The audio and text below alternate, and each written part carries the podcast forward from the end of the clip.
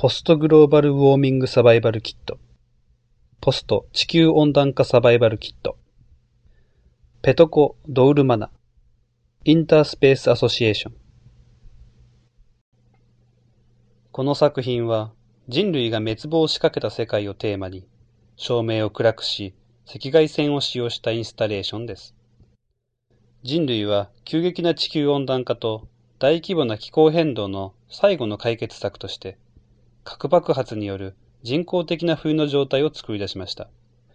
この作品を見る人は、はじめ、小さな家以外は何も見えないでしょう。しかし、ナイトビジョンを通せば、荒廃した海岸沿いの風景が赤外線ビデオで映し出されているのを見ることができます。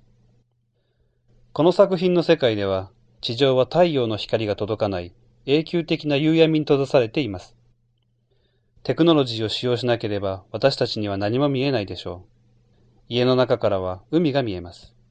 サバイバルに必要なものや通信機器は備えられています。あなたは生き残ったいくつかの家の一つにいるのです。